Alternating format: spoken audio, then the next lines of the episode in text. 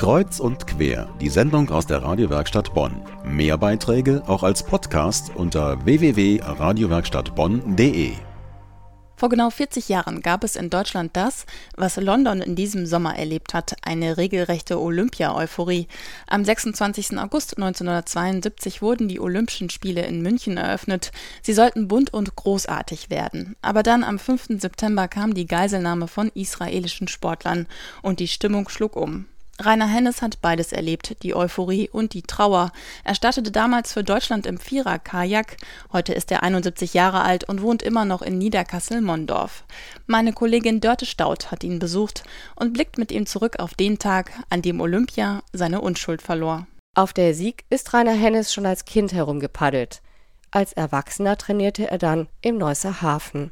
Jeden Tag nach der Arbeit ist der Kfz-Schlosser mit seinem Ford zum Training gefahren. Im Winter gab es Klimmzüge. Das harte Training hat sich gelohnt. 1972 durfte er für Deutschland im Vierer-Kajak starten. Gerne blättert er heute in dem Fotoalbum. Mit hellblauer Tuchjacke ist er bei der Eröffnungsfeier zu sehen. Und Besuch hatte Rainer Hennes auch. Am 4. September 1972 ist meine jetzige Frau mit meinem Bruder in München angereist. Ja. Und da habe ich die an der Pension abgeholt und, und sagte zu meinem Bruder, äh, komm, fahren wir mal zum Olympiadorf. Da sagt mein Bruder, äh, kann man das nicht morgen oder übermorgen machen? Ich sage, was wir heute machen können, das wir heute machen. Also die hätte ich den Tag drauf, den Dienstag, nicht mehr reingekriegt. In dieser Nacht hat er gedacht, er hätte Feuerwerkskörper gehört. Die ersten Sportler, dachte er, die fangen schon an zu feiern. Ja, und da haben wir dann mitgekriegt, was passiert war. Das waren die Feuerwerkkörper, das waren Schüsse diese Nacht, die ich abgehört. Ne? Die Aufregung, die ganze Bedeutung der Geiselnahme hatte er zunächst gar nicht so wahrnehmen können. Gut, man hat auch in dem Olympiadorf selbst am 5. hat man ja nicht so richtig mitgekriegt. Ne? Aber wenn man rauskam, da äh, war so eine, so eine, richtige Panik. Mit meiner Mutter habe ich gesprochen, die, die hat gesagt, komm nach Haus. Gespenstisch nah hat er das Drama dennoch miterlebt. Ja, und dann ist natürlich abends, äh, der Dienstagabend, äh, da sind die, die Terroristen mit den Geiseln ausgeflogen worden. Da haben wir von unserem Balkon, konnten wir den Hubschrauber kommen sehen. Der hat auch gelandet, aber da konnten wir nicht sehen. Ne?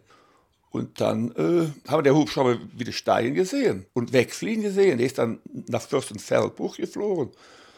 Und dann sind wir ans Fernsehen gegangen und da haben wir den Hubschrauber landen sehen. Ja, und da haben wir was Schüsse gehört. Und plötzlich, da, da brannte der Hubschrauber. Rainer Hennes kann seine Betroffenheit noch heute nicht gut verbergen.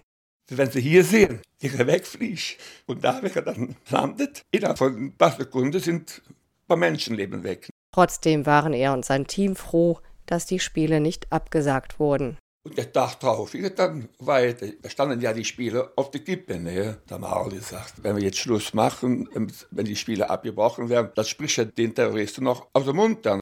Fünfte sind die Vize-Weltmeister von 71 dann geworden. Dass sich das Team keine Medaille erpaddelt hat, hat viele Gründe, sagt Rainer Hennes. Aber sicher hat das Attentat dem Team auch viel Kraft geraubt. Wir haben uns wieder auf den Wettkampf konzentriert, aber trotzdem äh, ich habe auch äh, die Nächte dann nicht mehr so geschlafen wie vorher. Also es war irgendwie, äh, die Stimmung, die war weg. Ne?